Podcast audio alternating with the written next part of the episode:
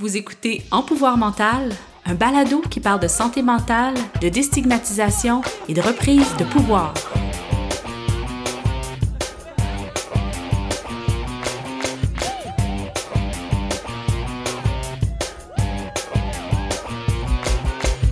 Bonjour et bienvenue à un nouvel épisode d'En pouvoir mental. Je suis votre animatrice Laurie Scheiken et j'ai une entrevue très touchante à vous présenter aujourd'hui.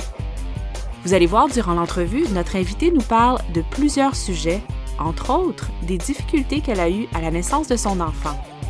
Vous le savez, je mentionne régulièrement des ressources en santé mentale, mais savez-vous qu'il existe des ressources communautaires spécialisées en périnatalité? Les centres de ressources périnatales viennent en aide aux nouveaux parents travers des services de relevailles et de soutien à la dépression postpartum, par exemple. Alors, je vais inclure dans les notes d'épisode le site web pour le réseau des centres de ressources périnatales du Québec, si jamais vous en avez besoin. Alors maintenant, place à notre invité et bonne écoute.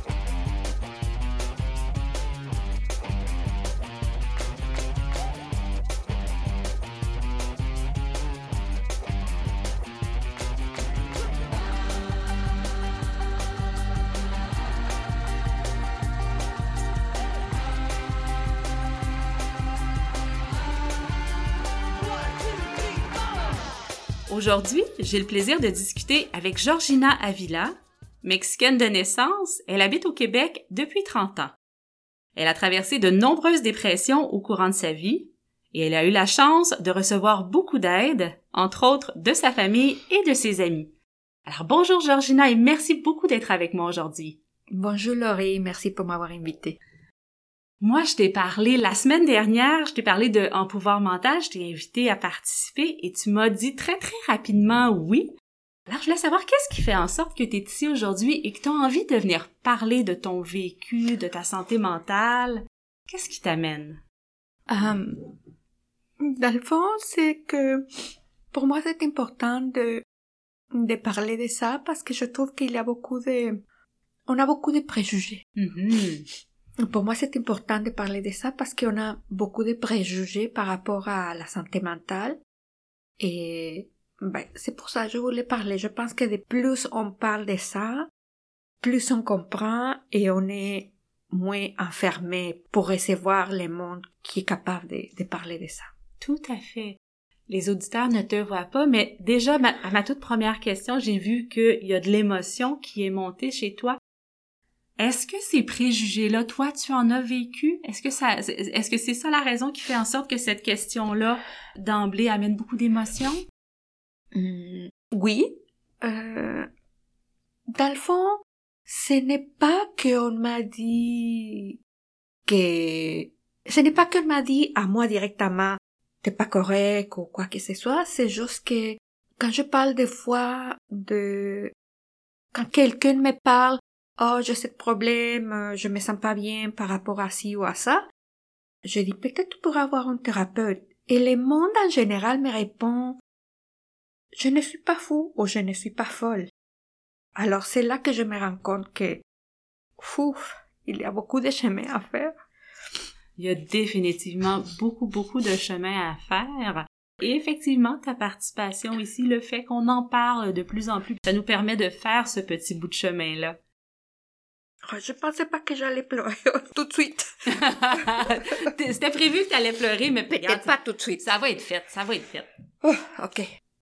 Alors, si tu euh, si es d'accord, Georgina, j'aimerais qu'on retourne un petit peu dans le passé. J'aimerais un peu entendre parler de ta vie. Bon, j'ai nommé durant l'introduction que tu es au Québec depuis 30 ans. Tu es mexicaine. Comment tu étais quand tu étais plus jeune? Euh, tu as parlé que tu avais traversé plusieurs dépressions dans ta vie. Est-ce que ça a commencé lorsque tu étais enfant ou c'était plus tard? Hmm. Dresse-nous un portrait là, de, de toi étant petite. Dans le fond, je n'ai pas beaucoup de... Je ne me rappelle pas beaucoup de, de, de mon enfance. Je sais seulement que mes parents étaient comme une couple classique où le père allait travailler et la mère restait au foyer. Les besoins primaires étaient remplis. Mais dans le fond, comme mon père était jamais là, il n'était pas vraiment présent ni émotionnellement ni physiquement. Et ma mère était toujours là, mais elle n'était pas présente émotionnellement. Je crois que maintenant que je suis adulte, que j'ai vécu plusieurs dépressions, je me rends compte qu'elle était dépressive et qu'elle n'avait pas quelqu'un qui pouvait l'aider parce que si maintenant il y a beaucoup de préjugés, imagine-toi ce temps-là, euh, dans les années 60, 70 peut-être. Il y en avait d'autant plus que qu'aujourd'hui. Donc dans les années 70, tu sentais, mais avec tes yeux d'adulte aujourd'hui, tu vois que ta mère était dépressive lorsque tu étais enfant, mais qu'elle ne n'avait pas droit à cette aide-là que toi tu as reçue. Exactement. Dans le fond, je me rappelle que ma mère, quand elle a commencé sa ménopause, elle était, elle se sentait pas bien. Elle était vraiment, vraiment, euh, elle avait beaucoup de, de malaise. On a dû la à l'hôpital et à l'hôpital on l'a fait beaucoup des, des examens et tout et on a, on l'a dit finalement, après quelques jours, on l'a dit, madame, euh, vous êtes correct, vous savez rien, je crois que vous devez aller voir un psychologue. Et ma mère était tellement fâchée, elle a dit, mais je ne suis pas folle, pourquoi ils m'ont dit ça, blabla. Et bien sûr, elle n'a pas allé. Et toi, comment comment tu vivais ça, tous ces, un papa qui est pas très disponible, qui est pas à la maison, une maman qui ne va pas bien, comment toi tu te portais? Dans le fond, je ne me, rends pas, je ne me rendais pas compte parce que dans, dans ma famille, on est trois sœurs et un frère et on était entouré de beaucoup de voisins la même âge que moi. Alors, moi, je me souviens de jouer beaucoup et j'étais plutôt quelqu'un qui parlait pas beaucoup. J'étais très calme et hum, je ne me posais pas beaucoup de questions par rapport à, ma mère ou à mon père. Sauf, il y avait des occasions que ma mère euh, par exemple, s'il y avait la chicane entre les amis, la maman d'une des amies venait parler à ma mère pour lui dire, écoutez, Georgina a fait ça et, je ne suis pas contente parce que ma fille, blabla. Et ma mère disait, ah, je m'excuse et elle me chicanait devant la personne. Mm-hmm. Et quand la personne partait, je disais, mais pourquoi tu me chicanes? C'était pas ma faute. Et elle me disait, je vais pas me chicaner avec la, la voisine parce que vous, vous, comme enfant, vous vous chicanez et après ça, vous oubliez, mais les adultes, c'est plus difficile. Alors, si tu veux, si tu ne veux pas avoir de chicanes, ne sors pas pour jouer. Alors moi, je comprenais pas pourquoi ma mère ne me défendait jamais. Donc, ce type d'événement-là que tu décris, c'est quelque chose qui a été répétitif? Mm, oui. Donc, tu sentais que ta mère ne te défendait pas. Et puis, est-ce que c'est vers quel âge que, que tu es arrivé au, au Québec? Québec, 24, 25 ans. OK. Donc, tu as mm-hmm. passé ton enfance, ton adolescence au Mexique. Oui. Comme jeune adulte, tu as émigré au Canada. Comment ça s'est passé, ce processus-là, pour toi? L'adaptation, tu veux dire? entre autres, le ben choix de s'en venir, l'adaptation. Dans le fond, c'est très bien passé à cause que c'était quelque chose que je voulais. Je pensais pas rester euh, ici, vivre ici. Okay. C'était pas ça mon but. Mais c'est arrivé comme ça. J'ai rencontré quelqu'un et je suis retournée au Mexique. Il est allé me voir. Il m'a demandé un mariage et je suis retournée. J'étais très contente depuis le début. C'est vrai qu'il y avait, il y a eu comme des chocs culturels à cause que j'étais tellement habituée la culture euh, mexicaine de toujours dire oui, toujours plaire, jamais donner de des réponses euh, directes.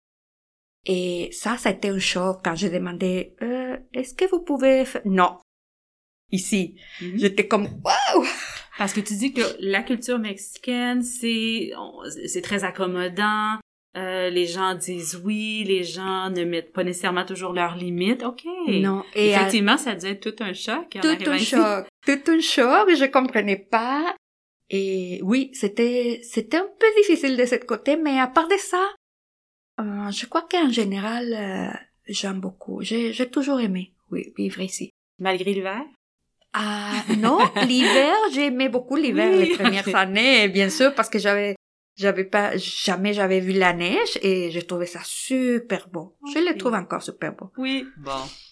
T'es arrivé au Canada comme jeune adulte, t'as rencontré quelqu'un, tu t'es marié avec un Canadien, si je comprends bien. Oui.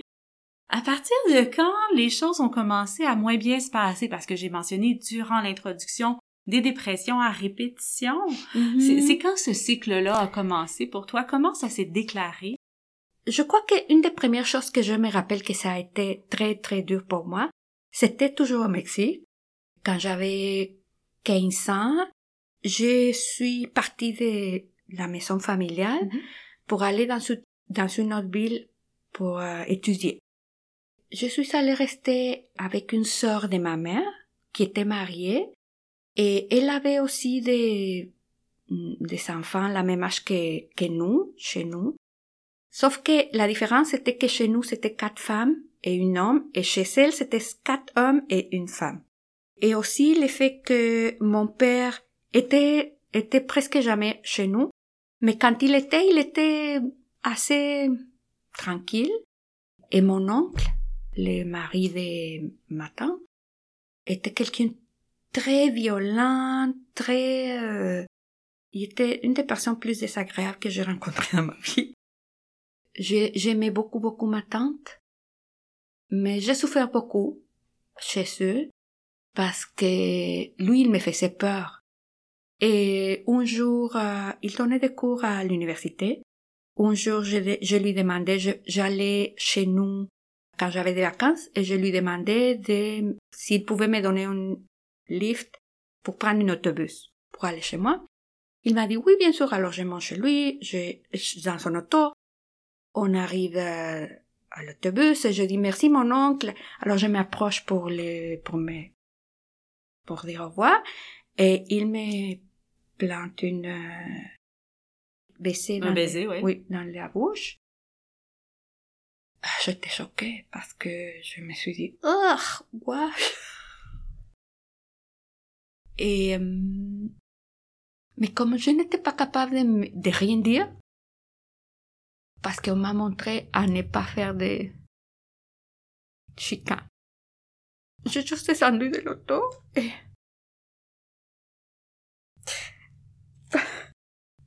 à la maison, j'ai pleuré. Dès que j'arrive à la maison, je raconte à ma mère qu'est-ce qui est arrivé. Et je dis, je ne vais plus retourner là-bas. Il m'a dit, mais ma fille, tu peux pas ne pas retourner parce que comment je vais expliquer ça à, à ma sœur? S'il te plaît, ne, ne dis rien à ton papa parce qu'il est capable d'aller faire la C'était un peu, c'était ton rôle de garder la paix, de, de préserver la paix. Oui. Ok, de pas nommer qu'est-ce qui se passait. Oui. Et euh, finalement, je dû retourner. Ma tante a vu quelque chose qui est arrivé. Elle, elle elle voyait qu'il y avait quelque chose qui est arrivé. Elle m'a demandé est-ce que ton oncle s'est fâché contre toi ou quelque chose? Parce que je vois que t'as changé avec lui. Et j'ai dit non, rien s'est passé. Et euh, à partir de là, j'ai eu cette, euh, j'avais cette mauvaise sentiment envers ma mère à cause de ça. Après ça, ici, au Canada, la personne que j'ai mariée, euh, il était très dépressif.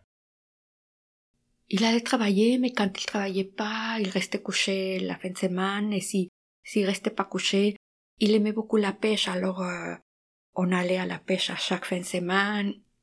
Mais il était toujours dépressif, il disait, oh, je veux rien. Et moi, comme je l'aimais tellement, moi, je me disais, ah, il va comprendre un jour que je l'aime tellement et que je vais, je vais être capable de l'aider. Alors, j'ai... T'allais le sauver. Si, j'allais le sauver. Alors, euh, on a resté quelques années ensemble, mais, oh, je voulais avoir d'enfants, il voulait pas. Et euh, j'allais de plus en plus mal. J'allais, je, je, je me sentais, euh, c'était très dur pour moi, me lever le matin pour aller travailler. À ce moment-là, j'avais pris un cours de coiffure. C'était très dur de me lever. Alors, je me souviens qu'un jour, j'ai attendu le métro et j'ai vu le métro venir et je pensais, oh, ça serait tellement facile de te laissé y aller. Je, je, je pensais pas les faire, mais quand j'ai raconté ça à ma sœur, elle a eu peur, elle m'a dit, non, non, non, euh, je vais t'acheter un billet pour que tu viennes au Mexique et on va aller voir les psychologues. Ce n'est pas quelque chose que, je savais que c'était pas quelque chose que j'allais faire, mais juste le fait de, de penser comme une libération, c'était comme, ah, ça me donnait comme un peu de, et finalement, je suis allée au Mexique et c'est là que j'ai commencé à, j'ai commencé ma première expérience avec une psychologue. Comment ça s'est passé pour toi, cette Ça a expérience très bien passé, ça m'a beaucoup aidé, elle m'a donné beaucoup de, comme des, des, parce que quand on est en dépression, on soit, on voit tout, on voit pas les, la lumière au bout du tunnel. Mhm. Et on voit pas la sortie. Alors que elle m'a dit, ah, par ici, tu pourras peut-être commencer. Elle m'a donné comme quelques outils pour commencer. Et ça m'a beaucoup aidé. Finalement, je me suis séparée. Ça a été dur, mais comme c'était une décision que j'avais prise à travers une thérapie, ça m'a aidé. Cette première thérapie-là, parce que tu l'as fait au Mexique, cette thérapie-là? Oui, je l'ai eu au, au Mexique. OK. Et ensuite, tu es revenu au Québec et à partir de ce moment-là, tu as décidé de te séparer. Oui. Qu'est-ce qui s'est passé pour toi ensuite? Ensuite, euh, j'ai rencontré quelqu'un d'autre, mais presque tout de suite. Alors, euh, maintenant, je sais que c'était pas correct, mais moi, je pensais que c'était vraiment le contraire. Alors, euh, oublié de dire que pendant que j'étais dans ma thérapie au Mexique, j'ai eu une, euh, une chirurgie à cause que j'avais mal dans le ventre et on m'a dit que probablement je pouvais pas avoir d'enfant à cause que j'avais beaucoup de myomes De? myome. Et euh, alors quand je, je reviens ici, je me sépare. Quelque temps après, je rencontre quelqu'un et je tombe enceinte OK. presque tout de suite. Et je comprenais pas, mais finalement, j'avais pas beaucoup d'options parce que je voulais avoir un bébé, mais c'était pas le moment idéal et peut-être c'est jamais le moment idéal pour moi, peut-être, mais c'est ça. J'ai donné la nouvelle à mon partenaire et il avait l'air très content, alors je me suis dit peut-être ça va, ça va marcher. Mon fils est né et j'ai eu une euh, dépression postpartum. Je croyais que j'étais prêt parce que j'avais eu la chance d'avoir des nièces ou des neveux beaucoup plus jeunes, alors je- j'étais capable de les T'avais de l'expérience avec les bébés, Oui, oui, mais oui. c'était les bébés des autres. Oui, pas exactement. Je savais comment mettre les couches, euh, blabla. Alors je me suis dit, oh, je suis, je vais être capable. Mais je comptais pas avec, euh, avec la dépression postpartum et en plus, j'étais seule ici. Normalement, quand on a la famille à côté, on peut avoir un peu d'aide et non, c'était pas. Et mon, mon conjoint, à ce moment-là, il partait de la maison très tôt pour aller travailler, il retournait à la fin de la journée. Et mon fils, mon bébé, il pleurait beaucoup. Toute la journée, toute la journée, il pleurait, il pleurait, il pleurait, il n'arrêtait pas. Et j'étais vraiment fatiguée. Et euh, finalement, j'ai, à ce moment-là, j'ai essayé d'avoir euh, de l'aide au CLC. Et euh, on m'a dit que je devais, qu'on devait me mettre sous les attentes. Vers une an et demi après, ça allait beaucoup mieux. Et mon fils, bien sûr, avait grandi. Et, et à ce moment-là, on a commencé à parler avec mon conjoint d'avoir un autre bébé. Et tout d'un coup, je sens quelque chose dans mon sein. Et je dis, oh, il est, c'est bizarre, j'avais pas ça. Je vais voir les médecins, les médecins me, me regardent, ils disent, non, non, je crois que c'est rien, mais si d'ici à votre, quand vous allez avoir vos règles, si ça part pas, allez faire une euh, mammographie. Alors, elle me donne tout de suite la, la requête. Et c'était finalement un cancer de sein. On m'a dit, ben, on a fait des examens et tout. et on m'a dit qu'on allait m'opérer. Et quand j'étais pour la journée de l'opération, j'étais, j'attendais. Et j'ai dit au médecin, vous savez, ça fait quelques jours que j'ai, n'ai pas mes règles. Et je sais pas si je suis enceinte. Alors il m'a dit, on va vous faire un examen pour voir si vous êtes enceinte. Elle m'a pris les, j'étais enceinte. Et j'ai, et alors on m'a retourné parce que j'étais pour entrer à la salle d'opération. On me retourne à la, à la salle d'attente et mon médecin chirurgien vient me voir pour me dire, euh, Madame Avila, vous pouvez pas avoir cette bébé parce que sinon on peut pas vous opérer tout de suite. J'ai dit non, non, non, je veux les bébés. Elle m'a dit, pensez-y parce que cancer, c'est hormonodépendant. Si vous laissez la grossesse à continuer, votre cancer va développer beaucoup plus rapidement. Vous avez un enfant de 12 ans, c'est mieux prendre soin de vous. Et j'étais non, non, non, non, non, non, non. Et alors elle m'a dit, ok, je vais appeler votre mari. Alors elle va chercher mon mari. Il vient me parler et c'est lui qui me convainc pour ne pas l'avoir. Alors il vient m'expliquer, on va vous, avec l'opération, on va vous mettre une pilule dans votre utérus et vous allez avoir un euh, avortement. Alors je sors de l'opération et c'était une opération d'un jour. Alors je devais partir à la fin de la journée et on me dit euh, ça n'a pas marché, on va vous donner une autre pilule.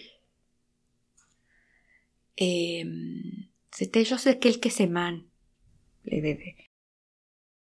Finalement, ça n'a pas marché et le médecin vient me dire, euh, écoutez, peut-être c'est parce que c'est trop tôt, alors il va falloir attendre que les bébés grossissent pour pouvoir venir faire l'opération pour l'enlever. Euh, je crois que ça, ça a été les... C'était pire que les cancers de sein. Parce que je savais que j'étais enceinte, mais que je ne pouvais pas l'avoir. Finalement, les jours de, de l'opération, euh, les gynécologues m'avaient vu tellement mal parce que je pleurais beaucoup qu'il m'a dit je vais vous envoyer voir un psychiatre. Alors je suis allée voir les psychiatres et elle m'a donné des médicaments. Je crois que les psychiatres, ce n'est pas, ils donnent pas la thérapie. Je crois qu'ils me voyaient seulement pour voir comment les médicaments comment je réagissais aux mhm. médicaments. Et je lui demandais, est-ce que vous pouvez m'envoyer avec un psychologue? Parce que j'ai vraiment besoin de parler.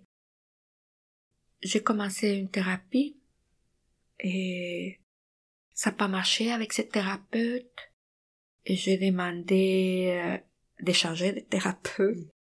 Et finalement, ça allait mieux. Et j'ai sorti de là mais quelques temps après, mon conjoint m'a dit euh, je veux me séparer. Je comprenais pas. Je croyais qu'on était bien, mais ça a l'air que non. Ça aussi c'était un choc parce que c'était pas quelque chose que je m'attendais. Même que quand j'étais dans les réunions de cancer de sein, on parlait de quand une des deux a une maladie grave, Normalement, les couples, 80% des couples se séparent. Voilà, j'étais, je fais partie de ça. Ça m'a pris beaucoup d'années pour me remettre parce que c'était pas quelque chose que je m'attendais. Il était très proche de mon fils. Mon fils avait quatre ans. Et il a souffert beaucoup. Beaucoup, beaucoup. Et, euh, à l'école, tellement souffert qu'à l'école, on m'a dit, euh, on m'a demandé est-ce que quelque chose arrive à la maison, je dis oui, on, va se séparer. Et on m'a dit peut-être t'amener Diego voir un psychologue. Et à ce moment-là, on est, on est allé encore chez les psychologues, on allait ensemble. Finalement, ça, après quelques temps, on a, on a repris un peu notre vie. Et hum, quelques années plus tard, mes sœurs développent des cancers aussi. Alors mon médecin me dit, peut-être c'est important de faire un examen génétique parce que vous avez eu des cancers et vos sœurs ont des cancers, alors peut-être c'est génétique.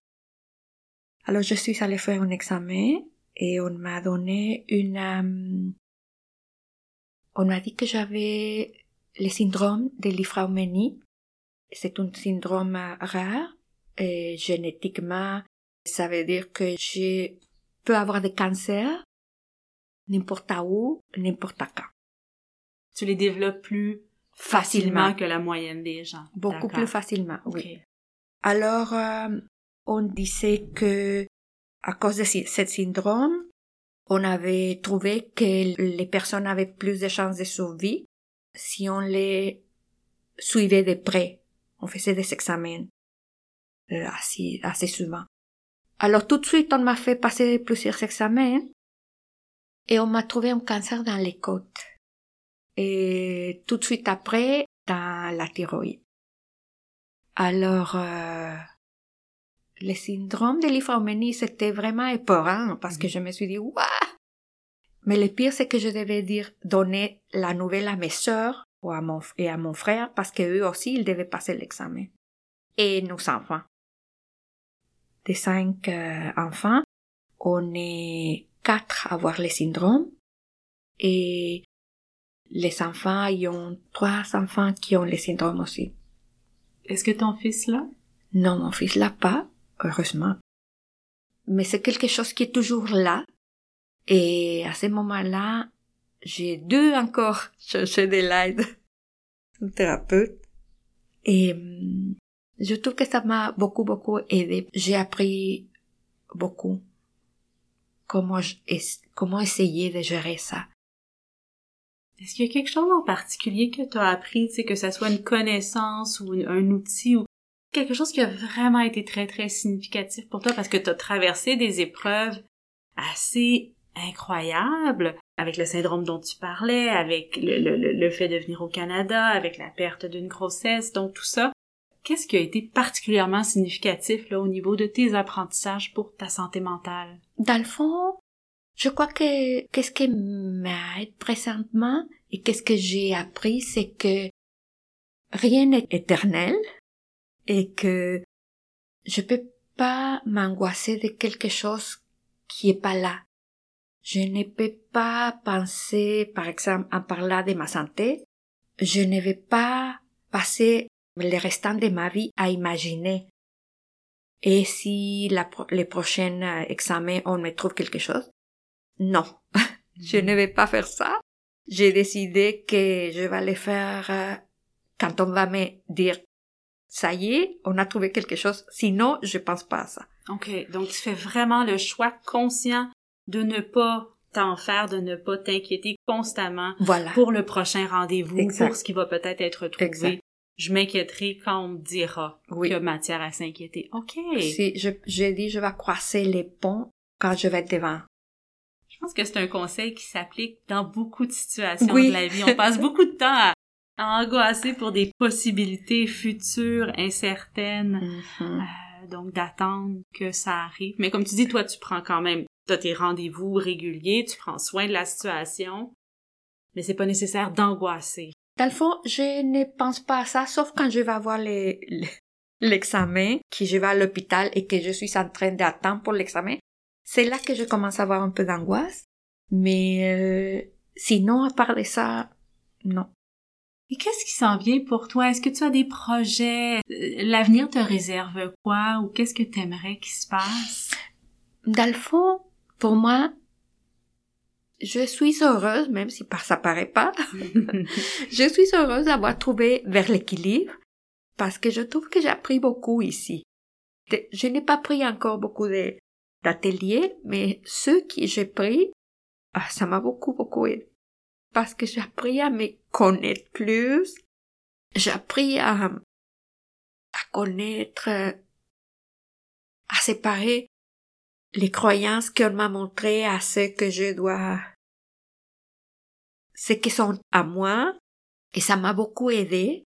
J'apprends à laisser les côtés de plaire à tout le monde pour essayer de me, de me plaire à moi-même, qui est pas facile parce que jusqu'à maintenant, je pense toujours à tout le monde sauf à moi et je dois tou- toujours me ramener à moi. Donc, il y a encore du travail à faire sur ce plan-là. Oui, oui, de, te mettre au centre. Exactement. Dans le fond, je, j'ai, je réalise que la vie est pleine de, de problèmes et de difficultés et que c'est vraiment à nous d'essayer de profiter chaque moment, essayer de chercher nous-mêmes. On peut pas attendre à quelqu'un d'autre qui vienne te donner, mais vraiment chercher qu'est-ce que tu aimes faire, par exemple? J'aime beaucoup euh, les plantes. Et j'ai des plantes, je me lève le matin, je vais dans mon salon, je les regarde, je les parle, je vois s'il y a quelques plantes qui a besoin de l'eau ou quoi que ce soit et ça me, ça me donne du plaisir. C'est cette petite plaisir de la vie qui te fait vraiment profiter. C'est bien dit. Alors, si tu es d'accord, moi, je serais rendue à te poser les questions du coffre à outils.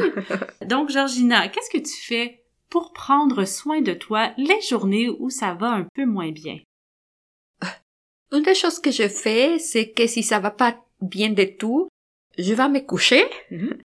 Je regarde des, des, vidéos des manualités. J'aime beaucoup les manualités. Les choses que tu fais avec les mains? Oui? Des vidéos comme de... Pour faire des, des choses avec, comme euh, par exemple, des colliers, des petits colliers. Donc des, vidéos pour t'apprendre à faire. Pour m'apprendre à faire des choses, ça, ça, parce qu'une fois que je fais quelque chose avec mes mains, mm-hmm. ça me relaxe complètement. Oui. Mais quand je suis, quand ça va très mal, je n'ai pas le goût de le faire, mais, mais comme me distraire un peu. Et aussi, j'appelle mes sœurs ou mes amis. Autre chose que je fais, c'est que j'aime beaucoup chanter et j'aimais la musique, je me mets à chanter ou à danser. Super. OK. Donc, t'aimes la musique, t'aimes chanter et t'aimes danser. Mm, oui. Parfait. Dans ce cas-là, je vais y aller tout de suite avec ma question sur la musique. Euh, est-ce que tu as une toune, euh, une toune, excuse-moi, est-ce que tu as une chanson qui te fait particulièrement chanter ou danser ou qui te, qui te donne beaucoup d'énergie? Absolument. Ouais. Il y a une qui s'appelle La vida es un carnaval c'est Celia Cruz qui le chante et euh, c'est une salsa. et euh, aussi il y a une autre chanson, je sais pas c'est qui qui la chante, mais s'appelle euh, Happy. De Farrell? Oui. Oui. Ah, ah, ah. Oui, ces deux chansons, je les sens beaucoup. Je connais pas celle de Celia Cruz, mais j'ai ri l'écouter. Et les deux chansons de Georgina se retrouveront sur notre liste Les chansons qui font du bien Spotify et dont le lien sera dans les notes de, de l'épisode. Parfait, donc on, va aller écouter ça. Est-ce que tu as un truc pour t'aider à dormir quand tu fais un petit brin d'insomnie? Oui, il y a des vidéos sur YouTube que j'aime beaucoup, que je crois que de tout le monde que je connais, c'est seulement à moi que, qui me fait du bien. Ça, c'est des vidéos qui s'appellent ASMR ça m'endort très très facilement et sinon je fais un peu de, de méditation ou de relaxation. Parfait. Qu'est-ce qui te fait rire ou qui te donne beaucoup de plaisir dans la vie? Tu as parlé des plantes tout à l'heure, du fait que te prendre soin de tes plantes, c'est quelque chose qui te donne beaucoup de plaisir. Est-ce que tu as autre chose qui te vient oui, en tête? Oui, comme je t'ai dit aussi, j'aime beaucoup faire des, des choses avec mes mains. Euh, je fais des colliers, ça me détend beaucoup. J'aime beaucoup cuisiner me réunir avec des amis et, faire ensemble euh, quelque chose euh, pour manger, j'aime beaucoup ça, ça me détend énormément et chanter avec eux. Et pour terminer, qu'est-ce que tu aimerais dire à une personne qui nous écoute et qui souffre en ce moment? Ah, j'aimerais lui dire que hmm, peut-être dans ce moment, il voit pas comment s'en sortir. Quand j'étais très malheureuse, je savais pas comment chercher de l'aide. Et dans le fond, il y a beaucoup de centres d'aide. Je dirais de chercher de l'aide, c'est le plus important.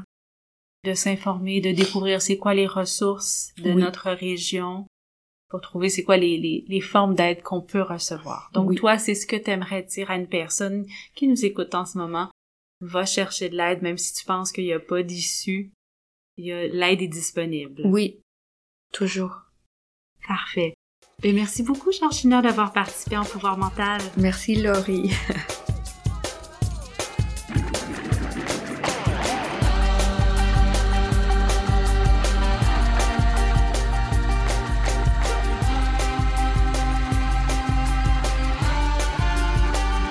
Ça conclut notre épisode de juillet 2021. Comme à l'habitude, merci beaucoup d'avoir été des nôtres. Je remercie chaleureusement Georgina pour sa participation. Et comme d'habitude, j'inclus dans mes remerciements toute l'équipe de Vers l'équilibre, ainsi que Vincent Dumont pour le support au montage.